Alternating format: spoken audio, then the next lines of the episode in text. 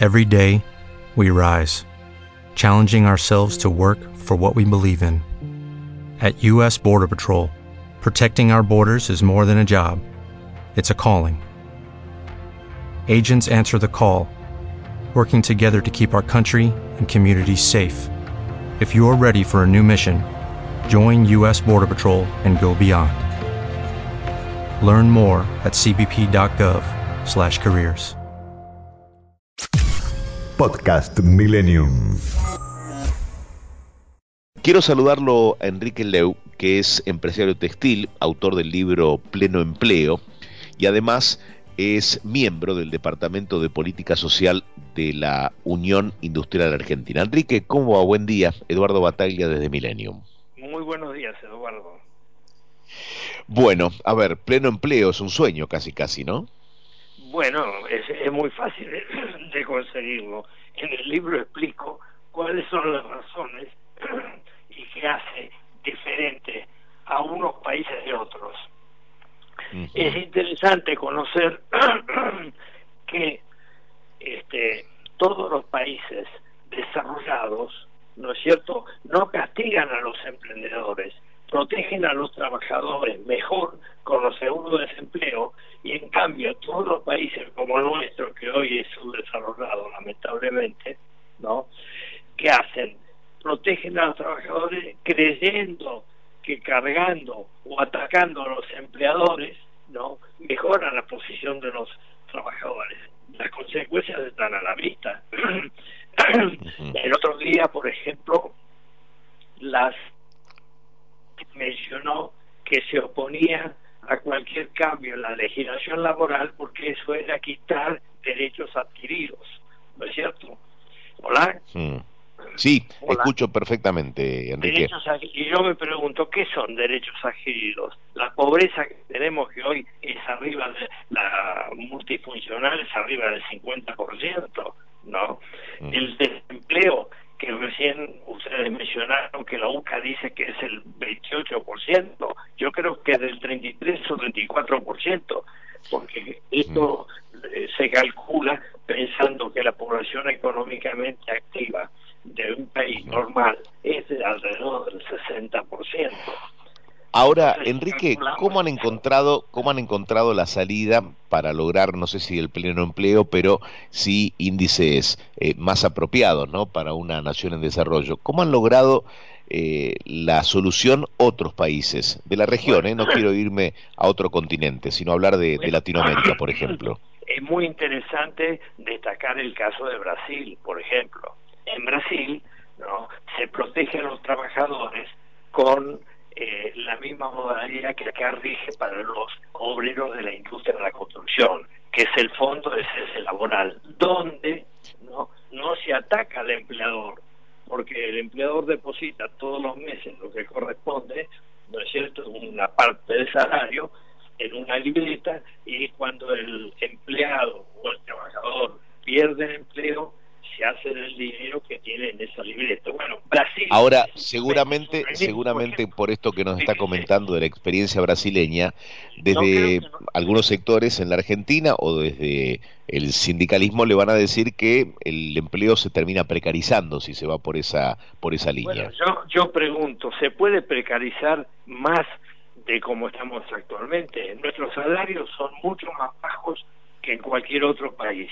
¿no es cierto? El desempleo es mucho más alto, pobreza no tiene casi límites, ¿no es cierto? Este, la cantidad de empresas hace 12 años estaban en 670 mil, hoy calculo yo que debemos tener menos de 600 mil empresas, es un caso único. Además, Argentina es un caso único, con todos los recursos que tiene Argentina, incluso su, su gente, ¿no? Este, Argentina, hace 100 años atrás, junto con Estados Unidos de Norteamérica y Gran Bretaña, era uno de los tres países más ricos y desarrollados del mundo. Y fíjese dónde estamos. Esto es increíble. Enrique, eh, la, la pregunta, como empresario textil, ¿cómo se atraviesa este tiempo de pandemia? ¿Cómo está su rubro? Como todos, estamos muy mal, no se puede trabajar. El año pasado hemos tenido pocos meses de trabajo, ¿no es cierto? hay que mantener dotaciones, este, que el Estado en un tiempo ayuda, ahora no ayuda nada, y cuando ayuda impone condiciones, no es cierto que a veces son difíciles de cumplir, ¿no? Es decir, realmente yo creo, ¿no?, que se han bajado muchos productores pequeños especialmente que no, no, no pueden aguantar esta situación. Es decir, en vez de ser eh, clase media, se han endulzado seguramente a la clase pobre. Es decir, no tienen, no tienen, no, no pueden trabajar.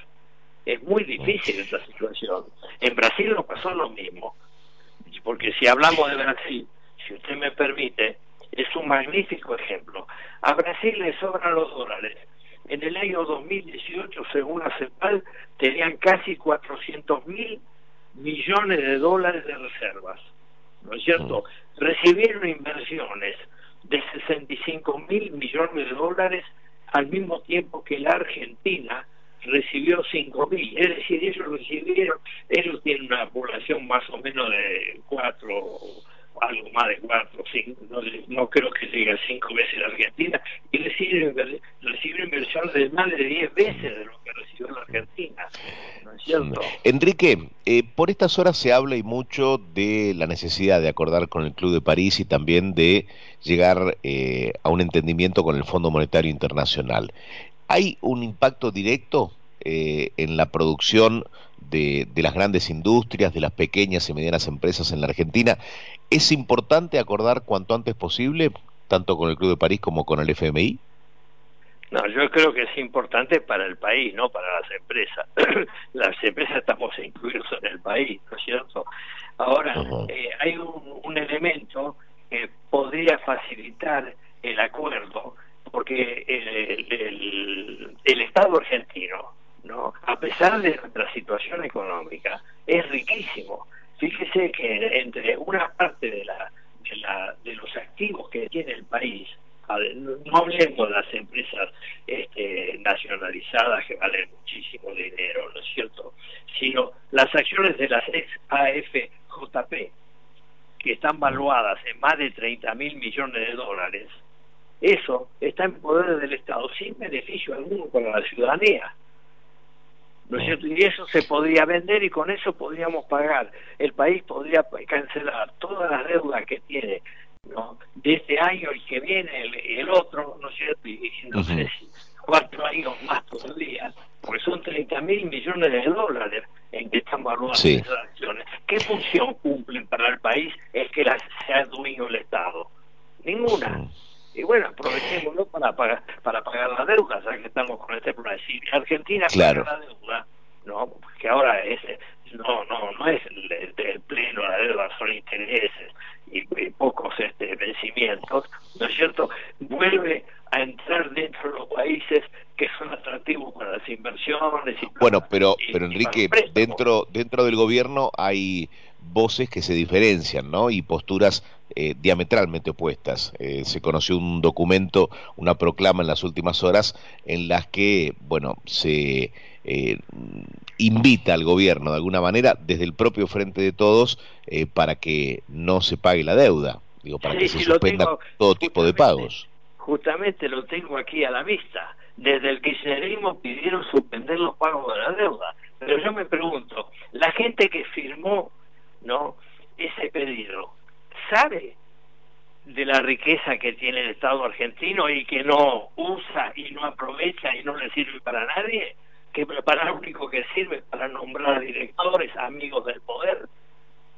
¿Usted sabía que las acciones de las ex AFJP están en poder del Estado y más de 30 mil millones de dólares? Sí, recién me lo mencionaba. Ahora, en, Enrique, eh, más allá de todo esto que nos acaba de describir, ¿es optimista o pesimista en relación a, a lo que puede ocurrir con la Argentina y su, eh, y su economía y, su prosperidad si es que en algún momento eh, logramos alcanzarla? Yo al contrario creo que con un pequeño cambio Argentina puede volver a ser uno de los países más ricos y prósperos del orbe o del mundo, ¿no es cierto? Mm. Solamente cambiando la, la, lo, lo que hace eh, un mal clima de negocios en el país. Tenemos que cambiar, tenemos que hacer que nuestro país tenga un buen clima de los negocios y no a tocar a los emprendedores y a los empleadores. Es muy sencillo. De un día para el otro. El seguro de desempleo. ¿Qué protección mejor tienen los trabajadores que un y sus familias que un seguro de desempleo? Es imposible discutirlo. ¿no? Enrique, eh, la verdad que un gusto escucharlo. ¿Le puedo hacer una pregunta que puede sonar atrevida? ¿Qué edad tiene? Eh, por ahora 89, si llego a fin de año voy a cumplir 90. Ojo, eh, Eduardo, soy optimista. Yo creo que un pequeño cambio en el país, sin perjudicar a nadie, al contrario, ¿no es cierto?, permitiría que el país sea riquísimo otra vez, ¿no? que esté histórico y lleno de inversiones no mm. este no solo del exterior también de los argentinos porque los argentinos ahora tampoco hacen negocios acá porque el clima mm. es en contra de los negocios es adverso es adverso es, es, muy cierto. eh, Enrique muchísimas gracias por por haber hablado con nosotros. eh, gracias por sumarse a Millennium en esta primera mañana. Me, me permite agregar algo sí claro. Hola. Mire, sí, lo escucho, el Ex ministro, el ex ministro Labaña, ¿no? hace varios meses atrás, propuso que el régimen ¿no? que protege a los trabajadores de la industria de la construcción ¿no? sea para todos los nuevos empleos, a fin de poder que se puedan emplear los muchos desocupados que hay actualmente. En el poder no le dieron bolilla, a pesar de que él en, parte es un poco del riñón, si no es kirchnerista, no anda muy lejos, ¿no es cierto? Bien. Con el poder. eso ya hubiera sido, ¿sabe qué? Un paso, pero bueno, seríamos otro Brasil rápidamente. Enrique, nuevamente muchas gracias eh, por hablar con nosotros. Gracias a usted, Eduardo. Adiós. Que tenga buen día. Enrique Leu, empresario textil, miembro del Departamento de Política Social de la UIA, la Unión Industrial Argentina. Podcast Millennium. Dale más potencia a tu primavera con The Home Depot. Obtén una potencia similar a la de la gasolina para podar, recortar y soplar con el sistema OnePlus de 18 voltios de Ryobi desde solo 89 dólares. Potencia para podar un tercio de un acre con una carga. Potencia para recortar el césped que dura hasta dos horas. Y fuerza de soplado de 110 millas por hora. Todo con una batería intercambiable. Llévate el sistema inalámbrico OnePlus de 18 voltios de Ryobi. Solo en The Home Depot. Haces más. Logras más.